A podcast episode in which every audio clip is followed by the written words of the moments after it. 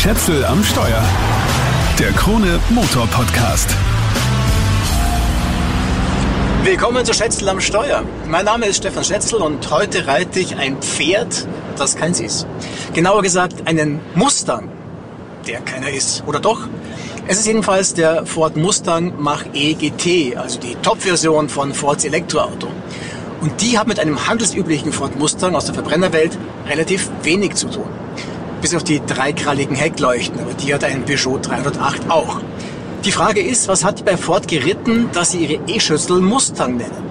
Und trotzdem ist die Namensgebung nicht einfach nur peinlich. Warum? Naja, das fängt damit an, dass es tatsächlich keine Schüssel ist. Und wenn Sie das Auto Ford Electric oder Ford E oder irgendwie so genannt hätten, wird sich wahrscheinlich niemand dafür interessieren. Ford ist an und für sich nicht sexy. Mustang schon. Und der Mustang Mach-E ist, jedenfalls in der GT-Version, nur über die kann ich sprechen, in seinen Eigenschaften so, dass er Verbrennerfans anspricht. Dafür haben ihm sogar Motorsound verpasst. Der ist natürlich nicht echt, sondern kommt aus dem Lautsprecher. Aber das ist bei sportlichen Benzinern ja mittlerweile auch üblich. Der Sound an sich ist hier auch nicht so sophisticated wie in den elektrischen BMWs zum Beispiel, sondern klingt eher bodenständig. So wie wenn sie den Sound aus dem Vierzylinder Mustang einfach weiterentwickelt hätten. Viel künstlicher klingt er im Mach-E auch nicht. Sie haben sich echt bemüht, den Elektroford zum Elektromustang zu machen. Und der Mustang Mach EGT hat auch eine echte Gemeinsamkeit mit einem Mustang Mach 1 mit dem stärksten V8. Beide schaffen den Sprint von 0 auf 100 in 4,4 Sekunden. Der Mach E macht das mit 487 Elektro-PS und extremen 860 Newtonmeter Drehmoment. Der Mach 1 hat 460 PS und 529 Newtonmeter. Außerdem nur Hinterradantrieb. Dafür ist er knapp eine halbe Tonne leichter. Noch ein Wort zum Sprintwert. Man liest oder sieht in diversen Videos oft, dass der Ford Mustang Mach-E GT in 3,7 Sekunden von 0 auf 100 km/h sprintet. Das liegt daran, dass manche Leute Fußnoten in technischen Datenblättern nicht lesen. Ford hat sich da was von der Tesla-Kommunikation abgeschaut. 3,7 Sekunden ist der Wert mit dem sogenannten Rollout. Das heißt, der Wert für den Sprint des rollenden Fahrzeugs. Misst man aus dem Stand, sind es die genannten 4,4 Sekunden.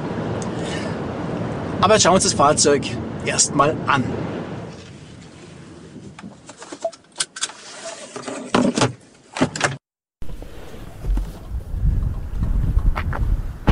Übrigens findet sich an dem ganzen Auto kein einziges Ford-Logo außer dem Infotainment.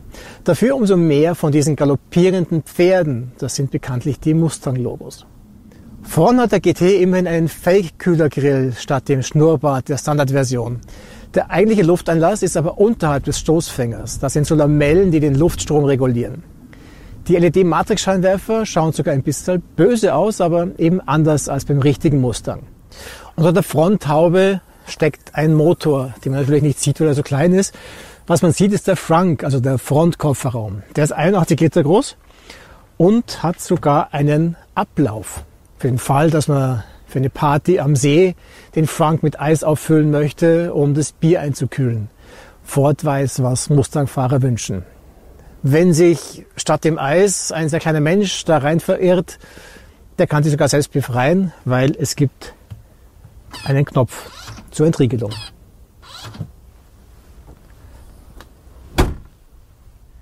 Die Optik von der Seite ist besonders spannend. Da haben die Designer nämlich ganz tief in die Trickkiste gegriffen. Das Auto ist ja ein SUV und damit hinten entsprechend hoch. Aber von der Seite schaut's aus wie ein Coupé, weil der blau lackierte Teil fließt ziemlich flach nach hinten. Und das, was das Auto höher und damit familientauglich macht, nimmt man irgendwie gar nicht wahr, weil es schwarz ist und so in den Dachspoiler ausläuft. Das ist eine sehr geschickte optische Täuschung. Die hinteren Kotflügel sind ziemlich muskulös und das Heck, ja, das Heck schaut aus wie die Kompakt-SUV-Version eines Ford Mustang, aber nicht wie ein Ford Mustang. Trotz dem angedeuteten Diffusor. Aber das ist im Prinzip ja auch wurscht. Fakt ist, für ein Elektro-SUV ist der Hintern echt knackig. Wenn man auf der Autobahn rückwärts fahren würde, hätte das Heck wirklich Überholprestige. Die Klappe öffnet sich serienmäßig per Kick und das Heck. Dahinter findet man den Hauptkofferraum. Allzu groß ist er allerdings nicht, das passen gerade mal 402 Liter rein. Wenn man umklappt, sind es 1420. Das ist, ja, gerade ein bisschen besser als VW Golf Format und das in einem 4,71 Meter langen SUV. Zum Vergleich, in einen VW ID4 passen ungefähr 140 Liter mehr in den Kofferraum.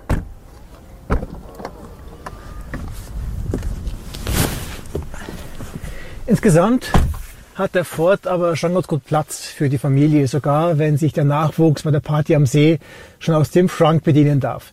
Ich sitze hier auf der Rückbank mit meinen 1,88 Körpergröße, sehr angenehm. Kniefreiheit, Kopffreiheit, alles gut. Merkt, dass der Mach E fast drei Meter Radstand hat.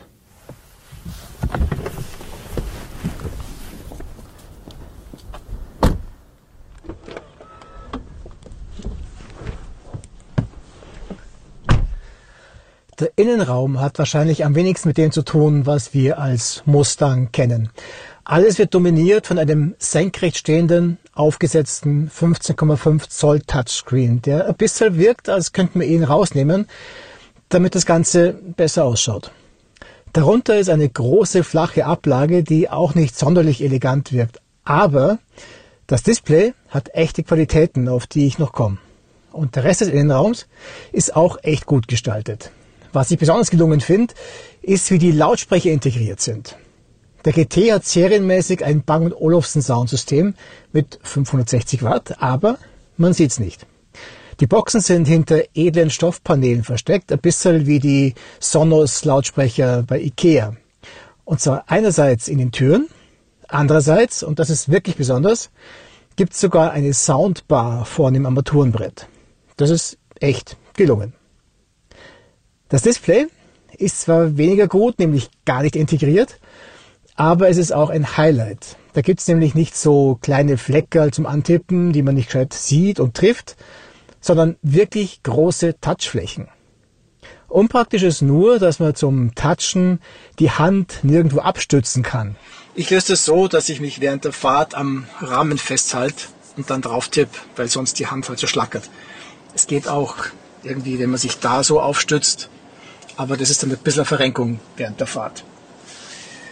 Hier oben habe ich die Navikarte, die kann ich auch vergrößern. Und das Ganze geht auch mit Apple CarPlay. Und auch die Karte kann ich halt vergrößern. Vorteil am normalen Navi ist, dass es mir halt auch anzeigt, mit wie viel Akkuladung ich ankomme. Es hat auch einen Nachteil, zu dem komme ich dann während der Fahrt. Unterhalb des Displays habe ich drei große Kacheln, wo die linke immer die Funktion anzeigt, die ich als letzte verwendet habe. Ich habe also die drei letzten Funktionen immer als Direktzugriff im Blickfeld. Die vorigen kriege ich, wenn ich seitlich scrolle. Darunter ist dann noch ein richtiger Lautstärkeregler. Da können sich andere Hersteller wirklich was davon abschauen. Auch die Fahrmodi sind leicht abzurufen. Ich gehe gleich mal auf temperamentvoll. Das ist praktisch der Sportmodus für die Straße. Es gibt ja noch temperamentvoll Plus. Der ist gedacht für die Rennstrecke. Und auch nur dann verfügbar, wenn es warm genug ist, wenn die Batterie warm ist und wenn die Batterie auch genug geladen ist. Und außerdem gibt es ja dann noch zahm und aktiv. Also die Modi für den normalen täglichen Gebrauch. Vorteil an SAM ist, das ist der Modus, wo das Auto auch segelt, wenn ich vom Gas gehe. Insgesamt greifen die Modi ein in so Dinge wie Lenkwiderstand, Fahrpedalkennlinie und auch Fahrwerkshärte. Was ich immer extra aktivieren kann, ist der künstliche Motorsound. Aber der ist dann je nach Fahrmodus unterschiedlich. Die Fahrstufe lege ich per Drehregler ein und los geht's. Beim Großfahren hört man gleich den Fake-Motor-Sound, wie überhaupt immer, wenn man Gas gibt. Auf Temperamentvoll Plus hört man den Sound übrigens sogar im Stand. Wenn man hier gescheit aufs Gas steigt, geht natürlich was vorwärts, aber man darf sich jetzt auch nicht zu viel erwarten. Wir haben hier zwar 487 PS und 68 Newtonmeter maximales Drehmoment, aber eben auch 2,3 Tonnen. ich vom Gas gehe, fühlt sich das an wie beim Verbrenner. Also mit dem Schleppmoment, das Auto wird einfach leicht langsamer. Segeln, wie gesagt, geht nur im zahmen Modus. Ich kann hier aber auch per Tipp aufs Display den One-Pedal-Drive aktivieren. Dann brauche ich praktisch nie auf die Bremse steigen, weil das Auto stark verzögert, wenn ich vom Gas gehe. Was bei modernen Elektroautos eh klar ist, es ist immer so, wenn ich auf die Bremse draufsteige, dass das Auto zuerst rekuperiert und erst dann, wenn es mehr Bremskraft braucht, die Bremsen ansprechen. Nicht, dass jetzt der Eindruck entsteht, das Auto würde nicht gut gehen mit knapp 500 PS. Es geht natürlich richtig gut. Und es macht auch extrem Spaß, etwas Kurven raus zu beschleunigen. Wie jetzt hier aus diesen Kehren zum Beispiel. Da empfiehlt sich allerdings, das ESP abzuschalten. Oder zumindest auf scharf zu schalten. Also auf Temperamentvoll lässt der Allradantrieb schon auch ein bisschen Heck rauskommen, wenn man entsprechend Gas gibt, aber geht natürlich noch mehr und noch besser, wenn das ESP weg ist. Wenn ich jetzt hier raus beschleunige, dann kommt das Heck ein bisschen. Wobei ich habe das Gefühl, das ESP ist nicht ganz weg. Also regelt dann doch noch ein bisschen. Also doch nicht ganz Sportwagen, sondern mehr sportliche Familienkutsche. Aber das ist ja auch okay. Das Auto ist einen Zentimeter tiefer gelegt als die normalen Versionen vom Mustang Mach-E. Und ich habe den Standard Mach-E noch nicht gefahren, aber im Vergleich zu dem, was man so liest, liegt der GT sehr viel besser, weil er liegt gut durchaus komfortabel, aber stabil und überhaupt nicht schwammig. Das Einlenken haut gut hin, vor allem dafür, dass das Auto 2,3 Tonnen wiegt. Also der Übergang von geradeaus fahren in die Kurve rein, das funktioniert gut. Aber die Lenkung vermittelt relativ wenig Gefühl für die Fahrbahn. Wirkt also relativ synthetisch. Dadurch ist es auf Dauer dann doch auch anstrengend, so durch Kurven zu räubern. Ja, es ist spaßig, das Auto liegt schön, ist wahrscheinlich gut raus aus der Kurve, aber dann immer exakt zu fahren, braucht, ja, ich möchte nicht sagen Erfahrung, aber dann doch ein bisschen Aufwand. Also das kann Ford eigentlich besser. Ford ist ja bekannt dafür, dass sie wirklich gute Lenkungen bauen. Wirklich Lenkungen, die viel Gefühl für die Straße vermitteln. Das gilt für die ST-Reihen, das gilt für den RS und das gilt aber eigentlich auch für den Mustang. Halt weniger für den Mustang Mach-E. Was ich auch empfehle zu beim Kurvenfahren, ein Doppeldruck auf die Taste am Lenkrad, um den Sportassistenten abzuschalten. Die Bremsen sind so beim normalen Fahren ein bisschen schwer zu dosieren. Also das stört mich schon beim Fahren. Wenn man aber schneller fährt und entsprechend stark bremst, also Kurven reinbremst zum Beispiel, dann haut das sehr viel besser hin. Und dafür sind sie auch gemacht. Es sind immerhin 19 Zoll Brembos. Also das ist schon was Sportliches. Und der GT darf ja auch schneller fahren als seine zivilen Brüder. Der wird erst bei 200 km/h abgeregelt. Was mir nicht so taugt, ist die Sitzposition. Man sitzt ein bisschen wie auf einer Parkbank. Nicht, weil der Sitz so hart ist, sondern weil man so oben drauf sitzt und so gar nicht drin. Ich habe unten rum praktisch gar keinen Seitenhalt. Bei den Schultern ist es ja unwesentlich besser. Obwohl der Sitz ja so sportlich ausschaut mit diesen breiten Schulterteilen. Aber die sind halt so breit angelegt, dass sie sich kaum auswirken. Außer man heißt Michael Jordan oder Ottfried Fischer. Und noch was ist. Wenn ich den Sitz so einstelle, wie es Profis empfehlen, also wie es zum Autofahren wirklich gut ist, heißt Schulter angelehnt, dann kann ich mein Handgelenk aufs Lenkrad drauflegen, also den Abstand. Dann drückt die Kante vom Zentraldisplay mir ins Knie rein. Und das ist einfach unangenehm und schmerzhaft. Das heißt, ich sitze in Wahrheit immer zu weit weg, weil ich halt so weit zurückfahren muss. Und dann sitze ich schon einigermaßen gut, aber ja, fahraktiv ist es halt nicht. Man muss ehrlicherweise sagen, das werden die meisten Autofahrer wahrscheinlich gar nicht merken, weil ja, die meisten sitzen eh so weit weg, weil es einfach bequemer ist. So, jetzt stelle ich mal ein Navi-Ziel ein. Dazu drücke ich auf den Knopf am Lenkrad. Bring mich nach München ins Café Heidhausen. Bitte wählen Sie den gewünschten Eintrag. 2. Kaffee Heidhausen. Die Route wird gestartet. Also es geht recht schnell. Das ist das aktuelle Navitainment von Ford, das Sync 4. Haut gut hin. Soweit alles super. Aber ja, an jeder Einbindung kommt jetzt ein Signalton. Und auf der Autobahn sogar an jeder Abfahrt auch wenn ich nicht abfahren muss. Das ist auf Dauer so lästig, dass ich tatsächlich lieber mit ähm, Apple CarPlay und Google Maps fahre, obwohl ich da halt keine Routenplanung mit Ladestops habe. Apropos Laden. Die Batterie des Ford Mustang Mach-E hat eine Bruttokapazität von beachtlichen 98,7 Kilowattstunden. Netto sind es 88 Kilowattstunden. Das soll per Update auf 91 angehoben werden. Nach WLTP verspricht Ford 500 Kilometer Reichweite. Im echten Leben bei 5 bis 9 Grad. So, jetzt schalte ich die Route ab. Also im echten Leben bei 5 bis 9 Grad komme ich nicht mal auf 300 Kilometer. Im Schnitt habe ich einen Verbrauch von ungefähr 30 Kilowattstunden auf 100 Kilometer.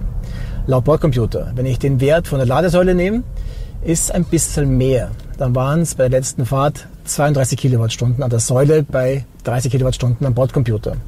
Das liegt an den Ladeverlusten. Der Bordcomputer hat übrigens ein cooles Feature. Er zeigt an, wie sich der Stromverbrauch aufteilt. Also Klimatisierung, Fahren, Zubehör und Außentemperatur. Da sehe ich also, wie viel das Auto wirklich fürs Fahren braucht. Laden kann der Mach-E mit bis zu 150 Kilowatt. Wie viel er wirklich gerade saugt, das zeigt er übrigens nicht an. Am Display steht nur, wie lange er braucht, also welche, welche Uhrzeit er 80 Prozent erreicht hat. Bis auf 80 Prozent geht es auch recht zügig. Was er dann anzeigt ist, wie lange er für eine Vollladung braucht, also um welche Uhrzeit er auf 100 Prozent ist. Und das ist echt arg. Es waren immer zwei Stunden. Für die letzten 18 Kilowattstunden gönnt sich die Elektronik volle zwei Stunden.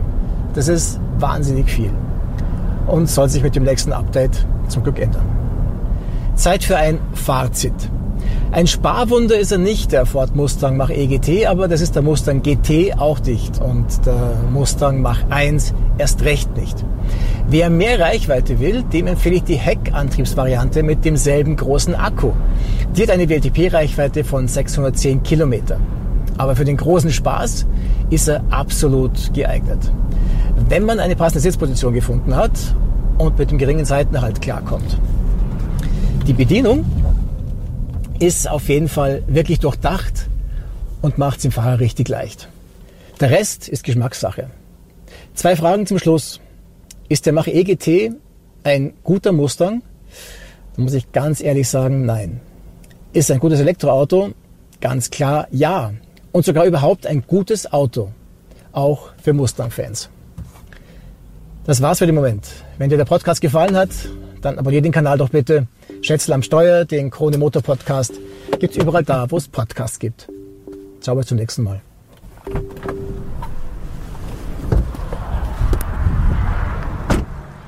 Schätzel am Steuer. Der Krone Motor Podcast.